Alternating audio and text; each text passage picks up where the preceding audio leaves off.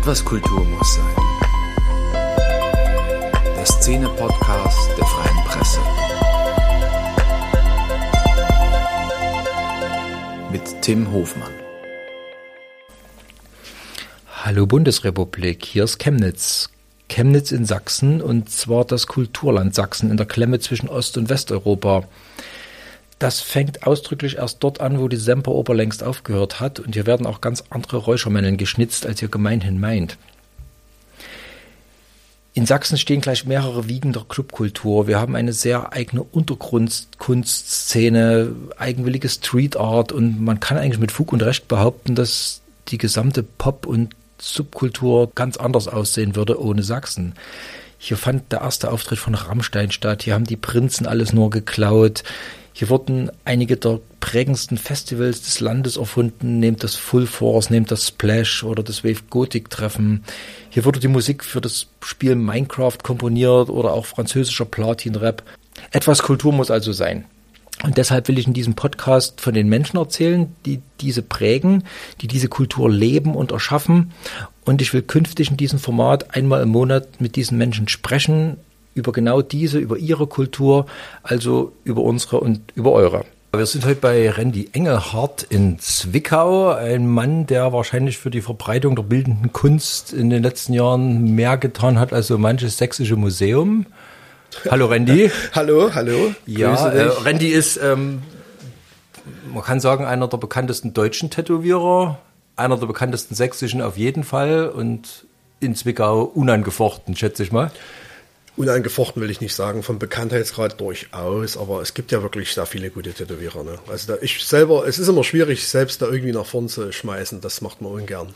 Also es gibt sehr viele gute Tätowierer, aber ich sag mal, ja, ich habe viel dafür getan, dass man mich überall kennt in unserer Branche und darüber hinaus.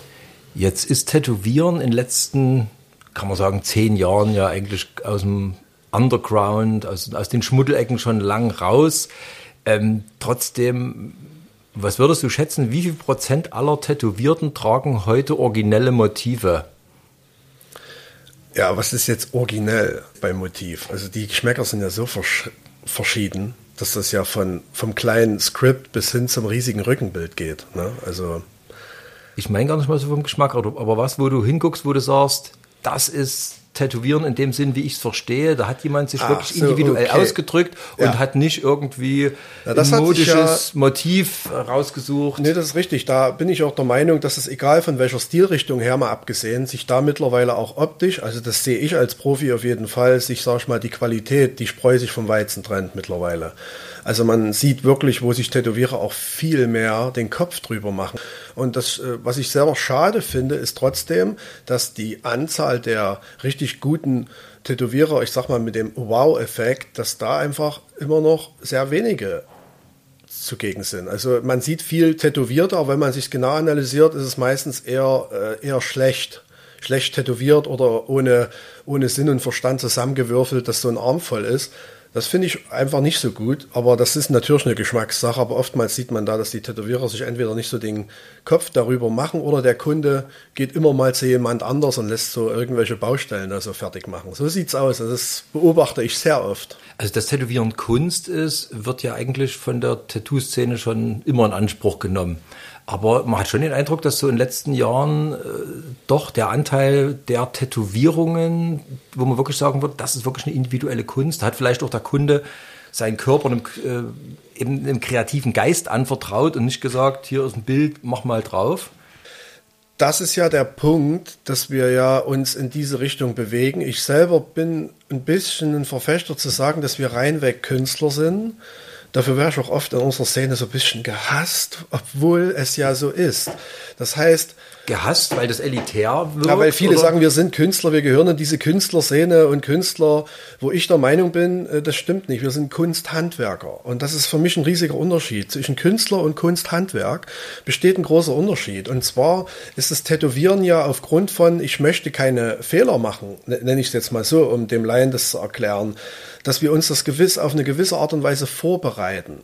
Das heißt, wir äh, kreieren ja, das ist die Kunst, das Kunstwerk ja vorher. Ob das am Rechner ist, ob das auf Leinwand ist, auf Papier als Skizze. Fakt ist, das Motiv kreieren wir ja schon vorher oder sei es doch freihand auf dem äh, Körper. Da äh, würde ich eher mitgehen, dass es in die Kunstrichtung geht. Wenn ich den Stift nehme, einfach daraufhin losmale auf der Haut und dann das tätowiere, da gehe ich noch mit, um zu sagen, das ist dann reinweg Kunst. Das ist aber selten. Das es, es kommt aber vor, mache ich ja selber auch, vor allen Dingen, wenn man irgendwelche Verbindungen schaffen möchte zwischen äh, verschiedenen Motiven oder sowas. Oder doch, es gibt auch Kunden, die sagen, hey, mach mal irgendwas Cooles, freie Hand oder so, dann mache ich das auch mal gern. Ne?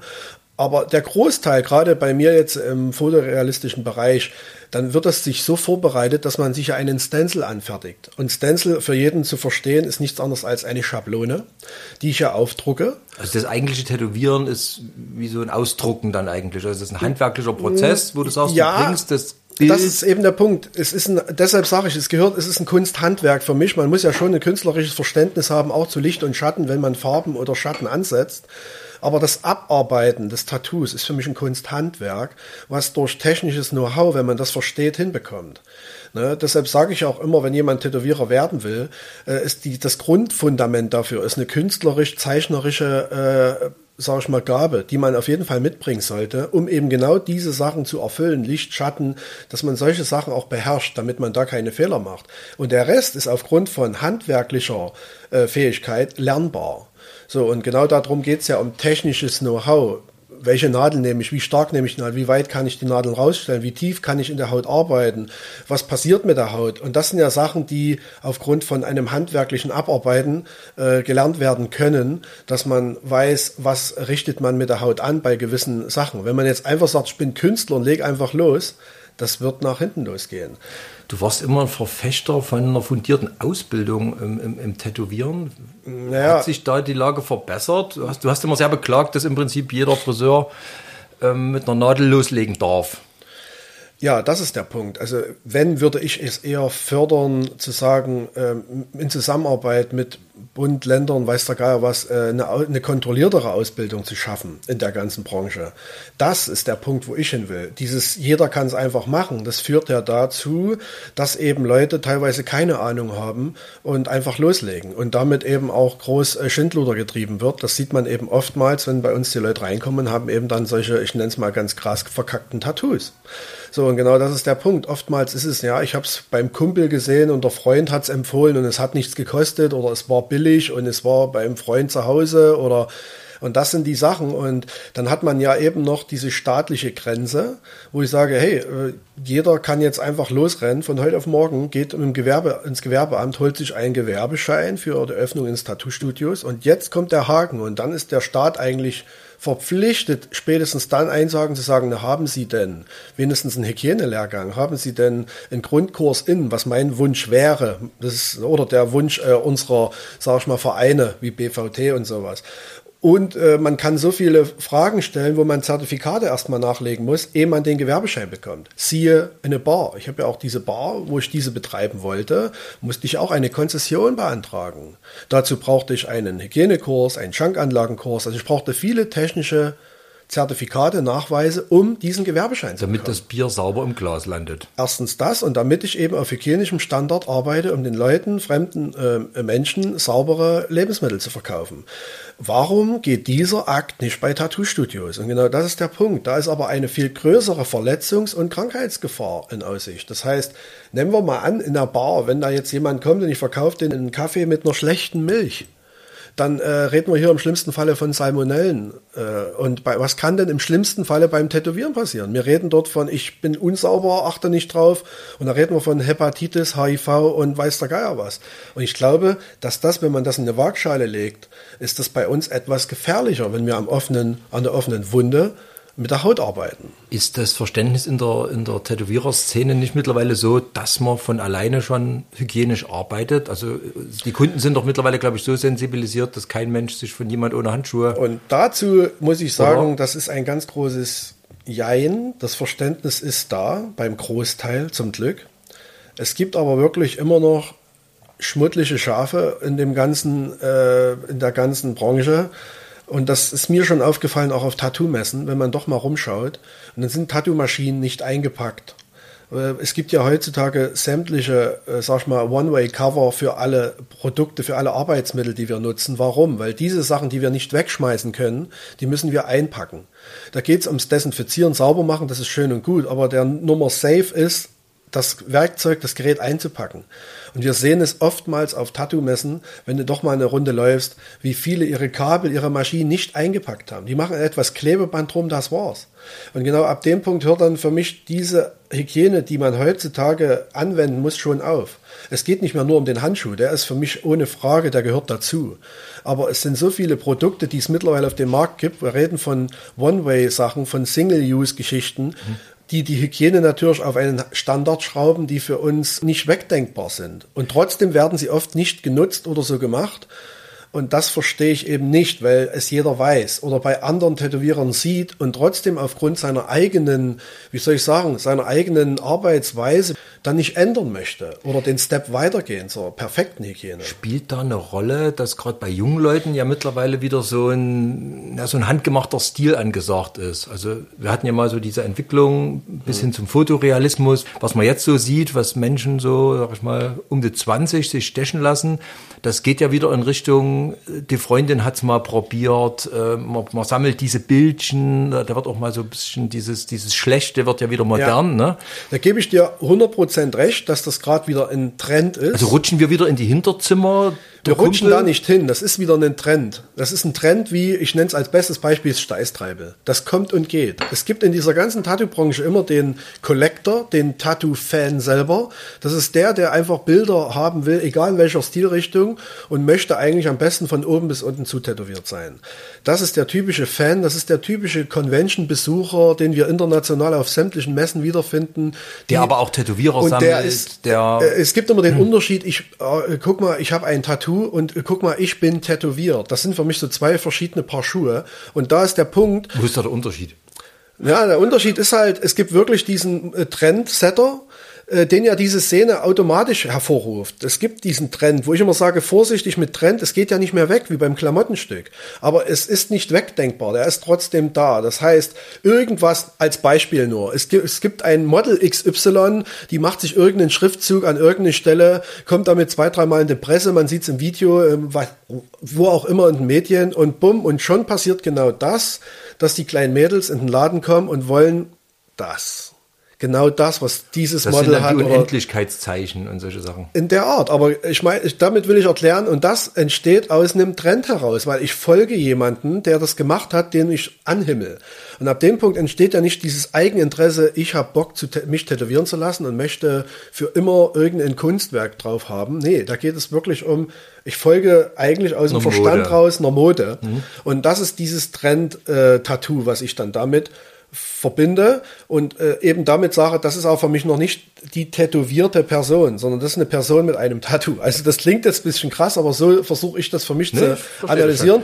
Äh, der Unterschied ist, jeder kann machen, was er will. Wenn er denkt, das ist jetzt gut für diejenigen oder so, dann sollen sie es machen. Für mich ist wichtig, dass eine Aufklärung, eine professionelle in einem Studio stattfindet, dass man nicht einfach den Menschen reinkommen äh, sieht und den Kunden und dann äh, loslegt dass man das analysiert, warum, wieso, weshalb und ob es denn doch richtig ist und hin und her, da kann man ruhig mal drüber sprechen. Weil da haben wir auch oft schon gemerkt, dass der Kunde dann sagt, ey Mensch, da hast du recht, ach lass uns lieber was anderes machen oder so.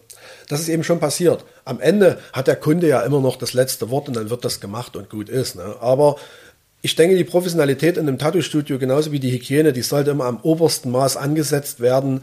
Und wenn man da aufgrund von Bequemlichkeit was weglässt, dann ist man in der Branche einfach falsch. Vielleicht gar nicht Professionalität, sondern eine leidenschaftliche Beratung von jemand, der sich mit Tattoos eben auskennt und sagt, Alter, das würde ich mal überdenken. Gerade jetzt, wo Gesichtstattoos ja so der heiße Scheiß sind, seit Olli von ja. Bring Me the Horizon eine Feder auf der Wange hat. Na, nicht bloß Olli, das sind ja viele, viele, äh, ich sag nur, wie heißt er denn, der Popsänger von, äh, von Amerika? Oh, ich komme jetzt gerade nicht drauf. Gesichtstattoos ja, sind gerade oh, der. Post Malone. Der hat ja wirklich, wir reden ja von Tattoos, die er im Gesicht hat, die jetzt nicht toll sind. Das ist wieder das Thema, was du gerade sagst. Wir kommen zu einem, äh, zu einem Thema zurück, wo diese schlechten Tattoos plötzlich wieder Mode bekommen. Was heißt Mode? Und da kommen wir hin ja. zu dem Trend. Genau aus diesem Grund. Da hat man einen Sänger, diesen Post Malone, der kriegt einen mörderischen Erfolg, er macht eine geile Musik, jeder hört das, gerade die ganzen Teenies und sowas. Und äh, jetzt sieht man ihn Und er hat da im, im Gesicht irgendwelche Tattoos, die aussehen, als ob er im Knast gesessen hat. Und was passiert dann im Tattoo-Studio? Genau das. Die Fans, die Kids kommen rein und wollen genau sowas haben. Und jetzt ist der Punkt, mache ich das, mache ich das nicht. Also wir haben da eine ganz Hardcore-Regel. Das heißt, Hände und Gesicht tätowieren wir nicht. Es sei denn, es Hände sind zurzeit aber auch sehr angesagt. Ich weiß, aber wenn jetzt so ein Kitty reinkommt und hat noch nicht ein Tattoo, dann werde ich wohl alles dafür tun, dass der nicht sein Gesicht tätowieren lässt oder seine Hände. Weil wir reden auch noch von einer äh, zukünftigen, äh, also von einer Voraussicht, was passiert in der Zukunft. Und ganz ehrlich, so ein Teenie, also der da jetzt mit 18 oder so dann gerade. 25-Jähriger. Ja, selbst dann. Aber die 25-Jährigen sind dann oftmals schon so im Arbeitsleben, dass sie selber dann eben den Sprung haben mit, ich würde es gern machen, aber meine berufliche Karriere, ich weiß nicht, ob ich das bringen kann. Also die sind schon ein Zacken reifer. Oft, nicht immer, aber oftmals, das merkt man schon. Das geht erst los ab, wenn, äh, sag ich mal, die Leute im Arbeitsleben festgeankert sind. Gibt es da bei Eltern so, so einen Umkipptrend? Früher waren die Eltern wahrscheinlich massiv dagegen, dass sich ihr Kind überhaupt das tätowiert. Hat sich gelockert und, und jetzt Fall. kommen die Mamas und Papas mit ihren 16-Jährigen und sagen, hier, der darf das Gesichtstattoo, mal hart gesagt. Aber dann würden wir es trotzdem nicht machen. Merkst das du sowas? Wir merken das, aber der Punkt ist, dass die Eltern etwas offener geworden sind was ich auch gut finde. Und der Umkehrschluss ist dann oftmals, wenn man sich mit den Eltern unterhält, wenn sie dann mit da sind oder sowas. Es ist ja oftmals, äh, da geht es wirklich um ganz kleinen Zeug, wo man sagen, okay, das kann man schon mal machen, so einen kleinen Schriftzug am Innenarm oder sowas, wo dann doch mal die Eltern mit da sind mhm. und dann wird das halt gemacht. Aber wenn es jetzt um größere Tattoos geht, bei 16-Jährigen, da hört es dann bei uns auf, weil ich glaube, die sollten erstmal eine gewisse Reife dazu bekommen, ob sie das wirkliche Leben lang tragen wollen. Und das hat ein 16-Jähriger mit Sicherheit nicht. Und das kann ich aus eigener Erfahrung früher sagen. Mein erstes Tattoo war mit 16 und ich bereue es. Also ich hätte das nie so machen, äh, oder ich würde es jetzt niemals mehr so machen lassen. Und das ist der Punkt. Es geht ja aber nicht mehr weg.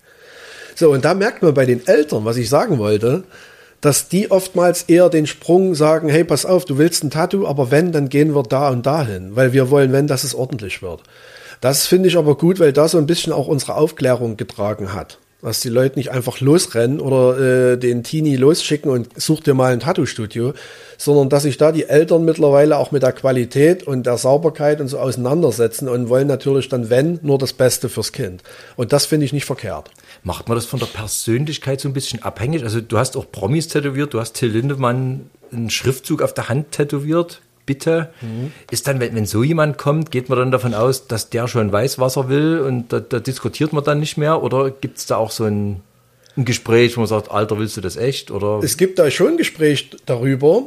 Äh, der Punkt ist, ich meine, vom Alter mal, wenn wir mal nur das Alter hernehmen, dann gehe ich ja. von aus und mit dem, was er erreicht hat, dass der zukunftstechnisch nicht was anderes berufliches machen möchte, um vielleicht mit diesem Schriftzug jetzt dann äh, sich da in, in Stein in den Weg zu rollen. Äh, und ich sage, da gibt es schon dann Gespräche, wo ich sage, ey, willst du das jetzt wirklich? Also so, ne, weil ich dachte Moment ja als erstes, weil man, wir kennen uns ja gut und dann war ja wirklich dieses, hey, pass auf, ich will das und das. Und dann ist es schon so, dass ich sage, ey, ist das dein Ernst? Wirklich jetzt? Ich meine, du hast noch nichts und willst gleich mal, sagt er ja, aber, und dann kommt es eben zu diesem Gespräch. Das hat er jetzt nicht einfach aus, aus dumm Dei gemacht. Und jetzt äh, vor allen Dingen dieser, dieser, dieses Wort. Wenn er es erklärt, erklärt er es irgendwann mal selber. Aber er hat einen wirklich, ich sag mal sogar emotionalen Hintergrund für diese Geschichte, die wir da gemacht haben. Also das kommt dann schon immer vor, dass auch der Tätowierte dem Tätowierer schon irgendwie erklären will, warum passiert das jetzt? Ja, das, das kommt ja nur, weil ich eben als Tätowierer ja wirklich so einfach nur das Design sehe. Dann, und dann in Bezug musst. mit der, hm? das kommt jetzt da drauf und du bist dir sicher, das willst du wirklich haben, so, ne? Also man macht ja auch einen Spaß drüber im Sinne von, wenn, der, wenn die Anfrage kommt, dass du sagst, ja, ja, also man denkt eher, es ist eine ironische, hey, ich will mal hier was auf den Finger machen lassen, so. Und dann sage ich, nee, hä, das, das glaubst du doch selber nicht. Und dann kommt man schon in ein ernstes Gespräch und merkt, ey, der meint's ernst. Und willst du da nicht was anderes? Willst du wirklich das? Ja, aufgrund von. Und dann wird einem mhm. schon erklärt, wo ich dann eben mitgehe und sage, na okay, dann, äh, wenn man den Hintergrund weiß. Du hättest dich auch geweigert und gesagt, Herr Lindemann, nein. Mm, es kommt drauf an, was für ein Hintergrund vielleicht. Ne? Aber in dem Falle es gab jetzt hier nichts, wo ich sage, nein, das war wirklich am Anfang eher diese Ironie, die ich verspürt habe, wo ich dachte, er macht einen Spaß. Sind das dann manchmal so Sachen, wo so, ich meine, das ist ja eigentlich mit Kanonen auf Spatzen geschossen. Du bist äh, Spezialist für absolut fotorealistische, aufwendige Sachen und dann machst du so einfach eine nackte schwarze Schrift. Ähm, es gibt Leute, die einfach sagen, ich will den Randy haben. Ja, ja, genau. Und wenn es nur eine Schrift ist, aber es muss Randy und gewesen genau sein. genau für solche Sachen, weil viele denken, der macht doch sonst sowas gar nicht. Und das stimmt nicht. Wir machen ein bis, gut, durch Corona konnten wir es jetzt zwei Jahre nicht machen, aber wir machen ein bis zweimal im Jahr, machen wir hier einen Walk-in-Day. Warum? Weil meine Frau macht ja meine ganzen E-Mails, die ganzen Anfragen und sie sagt mir immer wieder, hey, weißt du, wie viele einfach nur schreiben, weil sie nur einen kleinen Schriftzug haben wollen oder eine kleine Blume oder diese typischen kleinen Mappenmotive, sage ich mal, Schmetterling, Blume, Schriftzug. Und äh, da ist der Punkt, was ich ja sonst in meinem normalen System, äh, Terminsystem überhaupt nicht aufnehme. Warum? Weil ich den ganzen Tag an Kunstwerken beschäftigt bin, die den ganzen Tag brauchen. Und dafür machen wir zweimal im Jahr eigentlich so ein Walk-in-Day. Das heißt, ohne Termine arbeite ich äh, sowas ab von früh bis spät abends und gucke, wie viel ich Leute schaffe. Und dann mache ich nur die kleinen Sachen, maximal Handflächengröße, so dass ich es innerhalb von einer Stunde schaffe. Und das ist das, was wir abarbeiten, um genau die Leute, die könnten zwar auch zu unserer Claudi gehen oder zum David und so. Also wir haben ja viele Tätowierer, die das auch machen können oder gar ganz woanders sind, die sowas machen. Der Punkt ist aber, das sind oftmals Kunden, die sagen, ich würde mich nie tätowieren lassen, es sei denn, du machst das. Da mhm. kommen wir auf den Punkt. Und ich will nur diesen Schriftzug und dann warte ich eben so lange, bis es irgendwann machst. Und das war der Punkt, der Grundgedanke, zu sagen, hey, ich will ja schon viele Kunden zufriedenstellen. Alles geht nicht, weil ich habe nur zwei Arme äh, und einen Körper und wenig Zeit. Also muss man irgendwo, sag ich mal, den Content finden, zu sagen, wir müssen das irgendwie mit erfüllen. Zumindest nicht alle kriegen wir nicht hin, aber wenigstens ein paar da zufriedenzustellen und irgendwann klappt das dann doch für jeden da äh, auch zu mir zu kommen. Und somit machen wir diese Walk-in-Days und da mache ich den ganzen Tag nur solche kleinen Sachen. Also ist Tätowieren schon aus deiner Sicht in einem Mainstream angekommen, der so zwischen 20 und sagen wir mal 50, 60 einfach dazugehört? Also komplett raus aus der Nische ist ja, raus aus der Nische würde ich nicht sagen, weil es ist doch ab und zu merkt man schon noch so ein, so ein Hauch von äh, Underground-Denken, oftmals gerade was Regierung und sowas angeht, wo wir immer denken, das kann doch nicht wahr sein. Wir sind ja eigentlich eine ziemlich aufgebaute, gute. Du meinst jetzt, die Regierung sieht das immer noch als Underground an? In gewissen Punkten. Aber nicht alles. Aber praktisch in der Gesellschaft ist es. In der Gesellschaft ist ein anderer Punkt, da merkt man schon, es ist angekommen und gerade eben durch äh, Leute, die im äh, Mainstream äh, sind, durch irgendwelche Promis, ob das Fußballer sind oder gar irgendwelche Moderatoren im Fernsehen. Es ist ja mittlerweile gang und gäbe, dass da auch Tätowierte stehen. Und das finde ich persönlich als Tätowierter und als äh, selber auch Fan von Tattoos äh, sehr schön, dass es praktisch ab dem Punkt das Schmuddel-Image auch wegmacht. Also dass das etwas cleaner wird, dass es einfach äh, mittlerweile dazugehört, Tätowierte äh, in der Stadt zu sehen oder irgendwo. Also man hat nicht mehr dieses, oh Gott, geh rüber, da kommt ein Tätowierer-Feeling. Mhm. Und es war ja, wenn man mal, ich sag nur, vielleicht so 20 Jahre mal zurückdenken, war das, war das so das äh, zwar ein Tattoo hier und da, aber wenn man jetzt die ganzen Arme schon voll hatte bis ans Handgelenk, dann war, oh, der hat die Unterarme tätowiert, also zu der Zeit. Da hat sich ja viel verschoben, ne? Also früher, und das, früher war mal das T-Shirt. T-Shirt-Grenze, so, das war eben, das meine ich, so 20 ne? Jahre zurück war immer fast jeder alle tätowiert, ey, aber T-Shirt-Grenze, wegen Beruf, Job. Das heißt, man hat Angst gehabt vor diesem entklammern Schmuddel-Image, was damals noch kräftiger war. Mittlerweile ist es weg.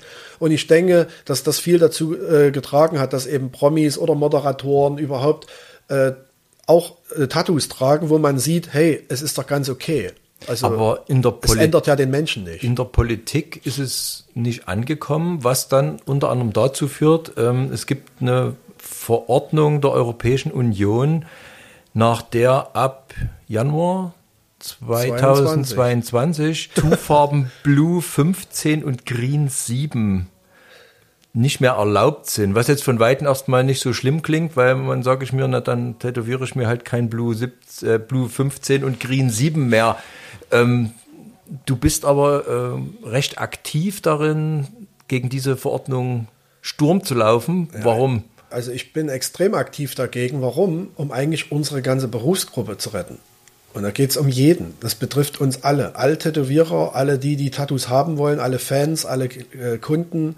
Jeden, der nur einen Punkt, einen Bruchteil mit Tattoos zu tun hat, bis hin zum Hersteller, zum Supply, über alle, die wird es nicht mehr geben.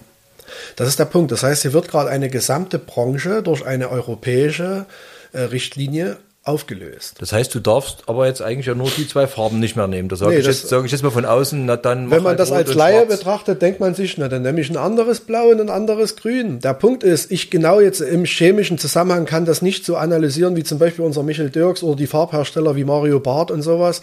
Aber ich kann definitiv äh, sagen, dass mein Wissen, äh, ich hole mir das Wissen ja von den Leuten, damit ich es eben selber auch weitergeben kann, wenn mal jemand fragt. Es geht praktisch darum, dieses Blue, ähm, äh, dieses Green 7 und Blue 15. Das sind zwei Pigmente, die man über lange Jahre schon äh, dafür genommen hat, weil es keine andere Alternative zu diesen beiden Pigmenten gibt.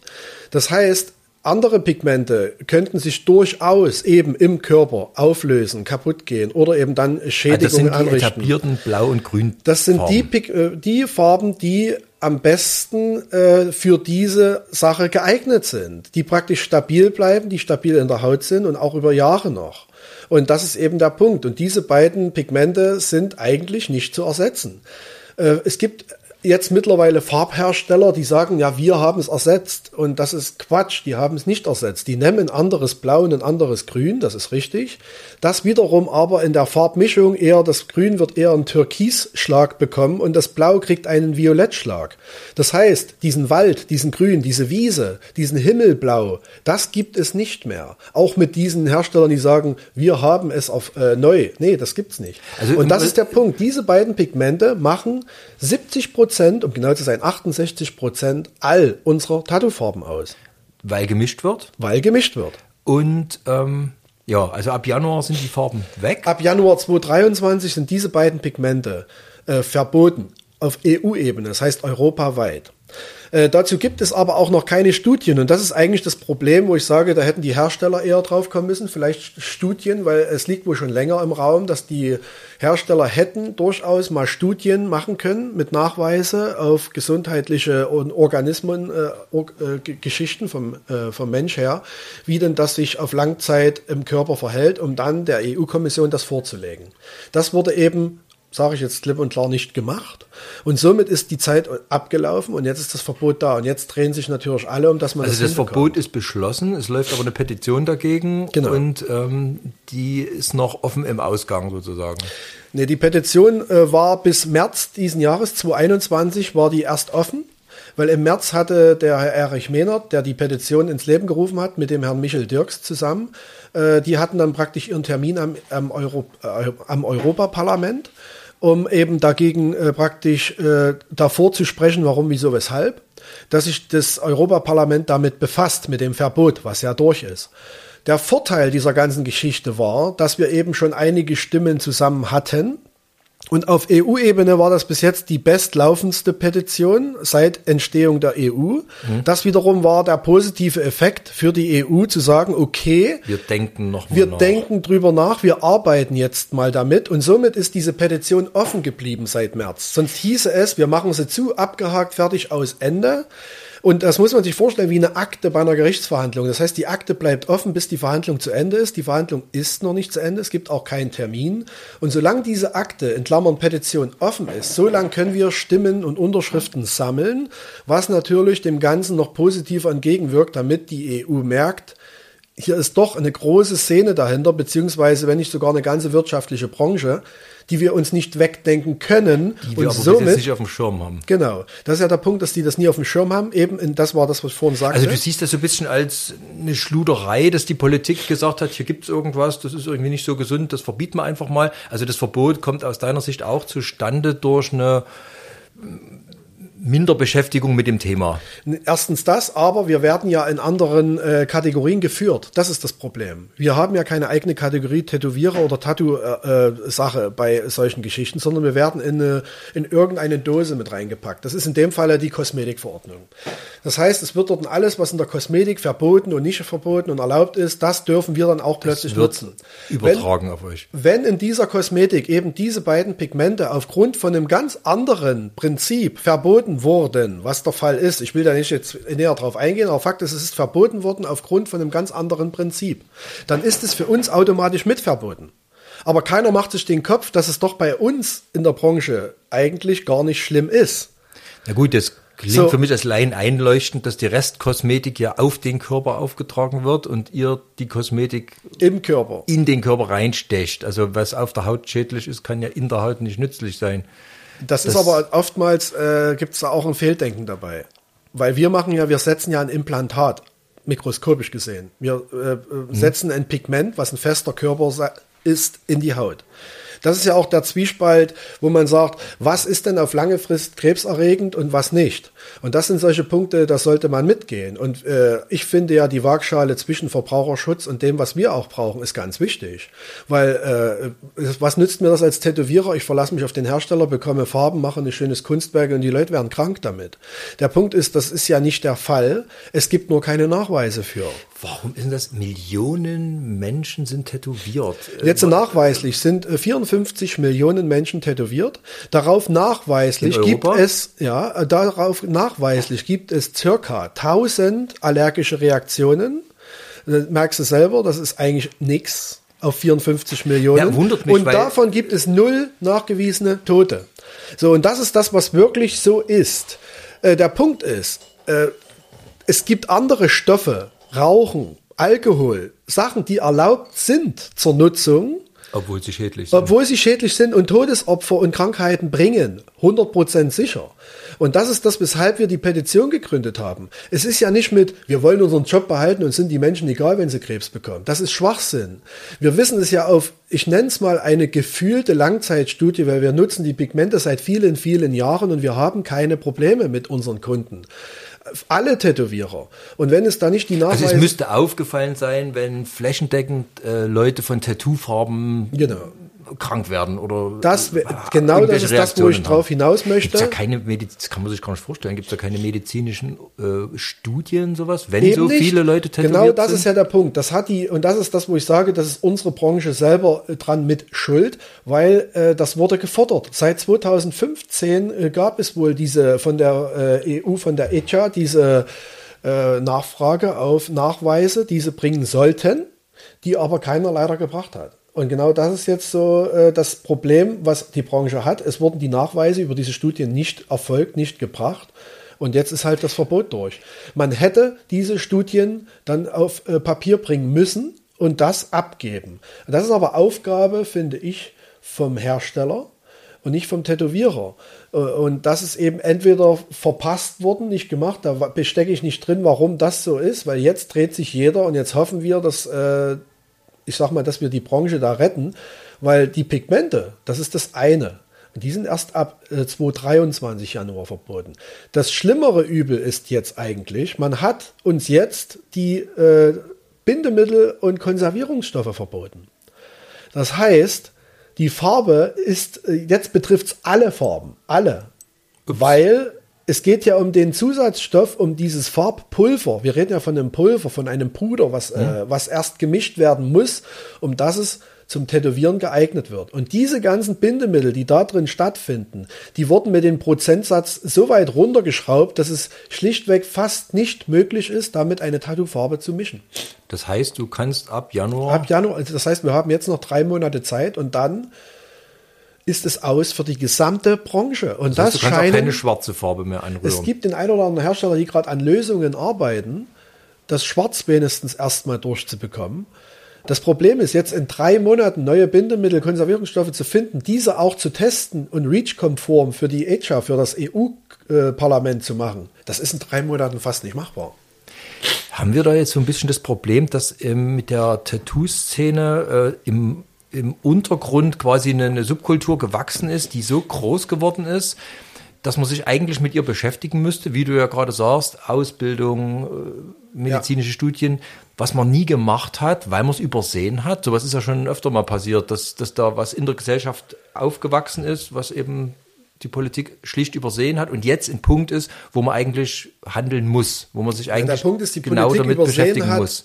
Politik übersehen würde ich jetzt schlecht sagen. Es gibt Leute, die sich einfach nicht damit beschäftigen wollen, auch.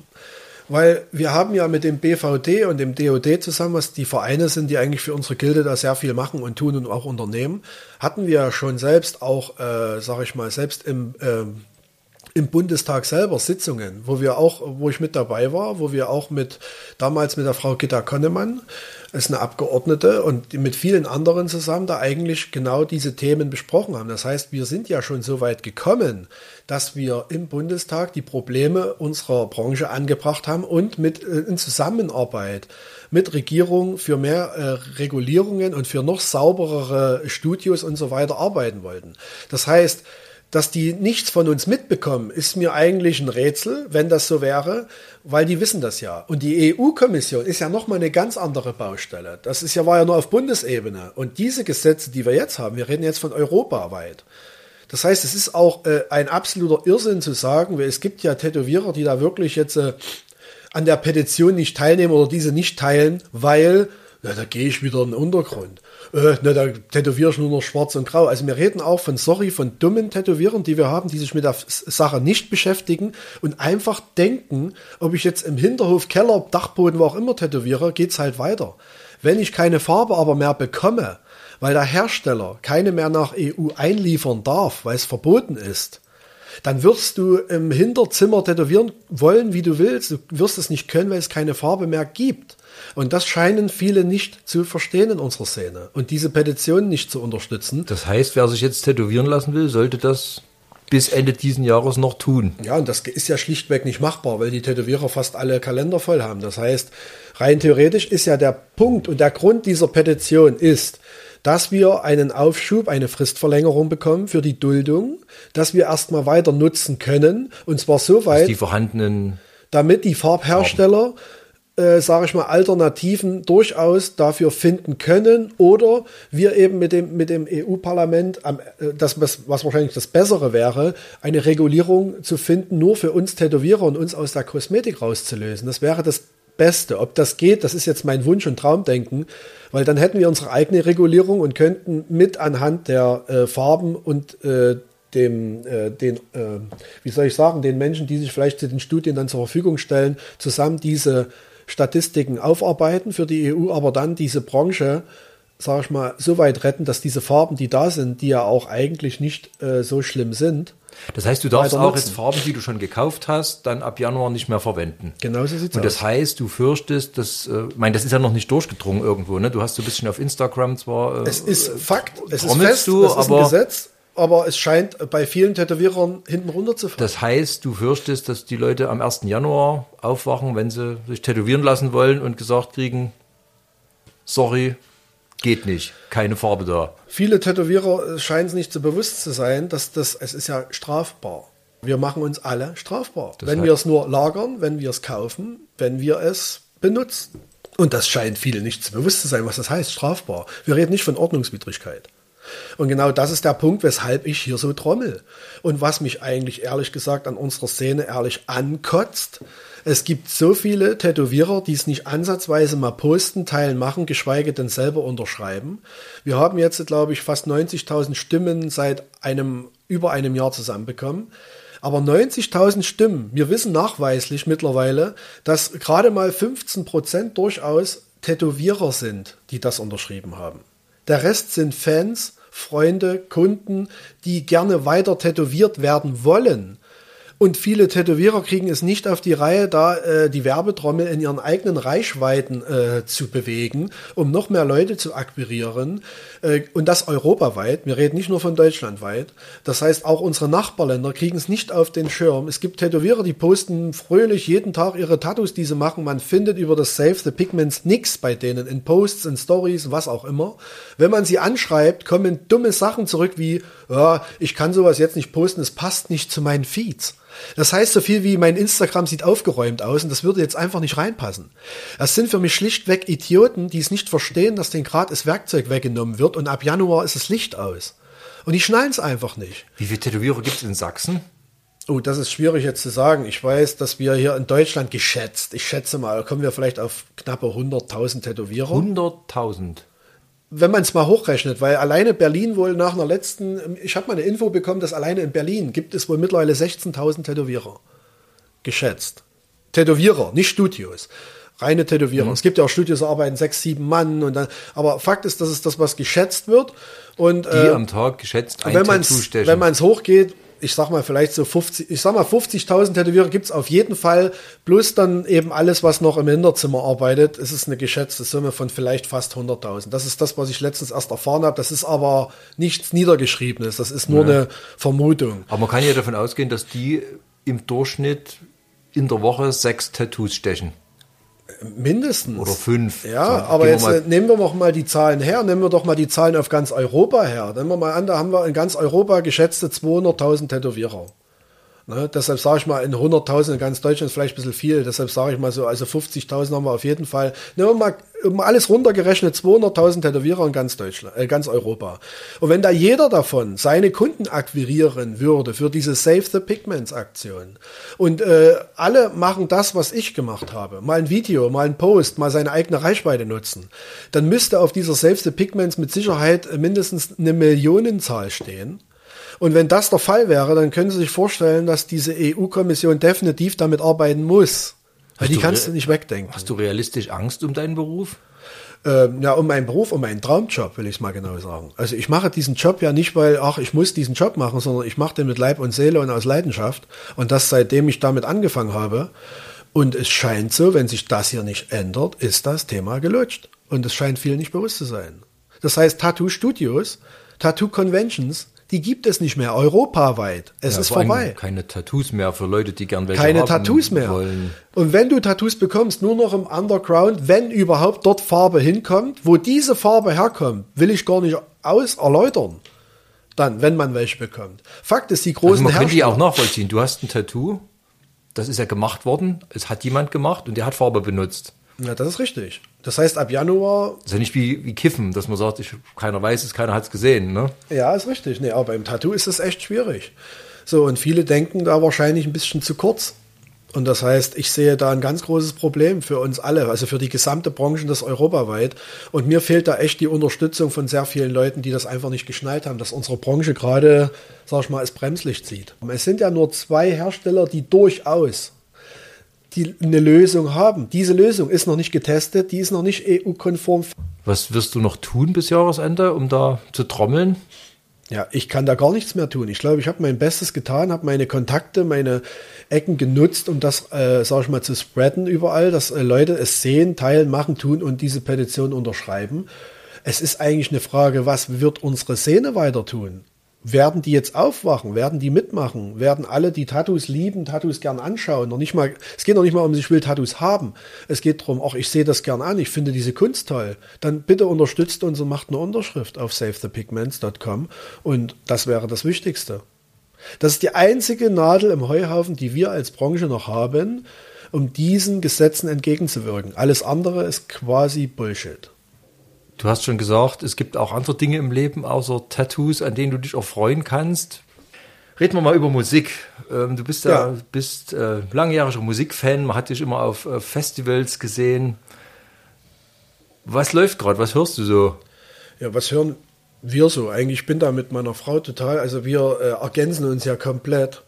Äh, unsere Lieblingsmusik nach wie vor ist halt typisches Hardcore, also so Walls of Jericho zum Beispiel, Hatebreed, so diese typischen, äh, wie soll ich sagen, äh, alten Hardcore-Bands. Das ist so unser Ding, auch Agnostic Front und solche Geschichten. Unter anderem auch Metalcore, dann die neuen Sachen. Das ist so unser Favorite. Wenn man das natürlich den ganzen Tag hört, hört man sich seine Musik selber, seine Lieblingsmusik auch mal schnell kaputt. Also hier im Tattoo-Studio, da Das heißt, du gehst seltener ins Gewandhaus Zwickau, um, um an einem Klavier. um äh, der Sinfonie zu lauschen.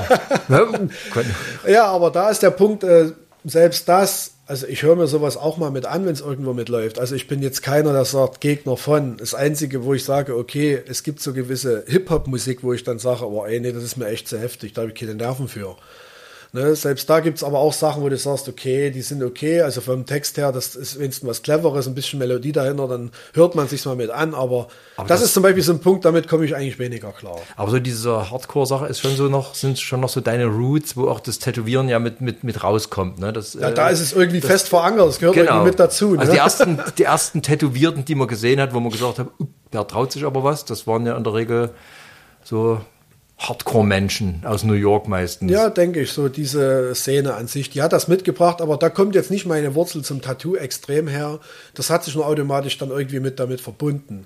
Ne, die Musik, die höre ich ja schon ewig, also die ist unser Favorite. Aber wir hören auch gerne einfach mal so eine chillige Hausmusik zum Beispiel, einfach so zum im Auto, wenn wir lange Strecke haben oder sowas. Aber auch hier im Laden, also ich kann auch mal weiß ich nicht, irgendwie so soften Rock, sowas wie Kings of Leon oder sowas, das läuft hier auch mal. Ne? Also das sind alles so querbeet ein, hat aber nichts mit unserem Favorite zu tun, was wir am liebsten hören. Also das ist natürlich. Gibt es Kunden, die sich dann sowas wünschen, die sagen, also ich möchte jetzt zur, zum gestochen werden folgendes Lied hören und das brauche ich so? Ach nö, das hatten wir bis jetzt noch nicht, weil wir sind eigentlich hier im Studio so viele Tätowierer, dass wir uns da alle ein bisschen auch einig werden müssen. Und äh, ich glaube, da gehe ich auch konform mit, dass wir hier nicht den ganzen Tag Hatebreed hören können. Weil es muss ja schon so für jeden passen und deshalb haben wir eigentlich so immer gemischtes Radio laufen, so dass eben jeder auf seine Kosten kommt.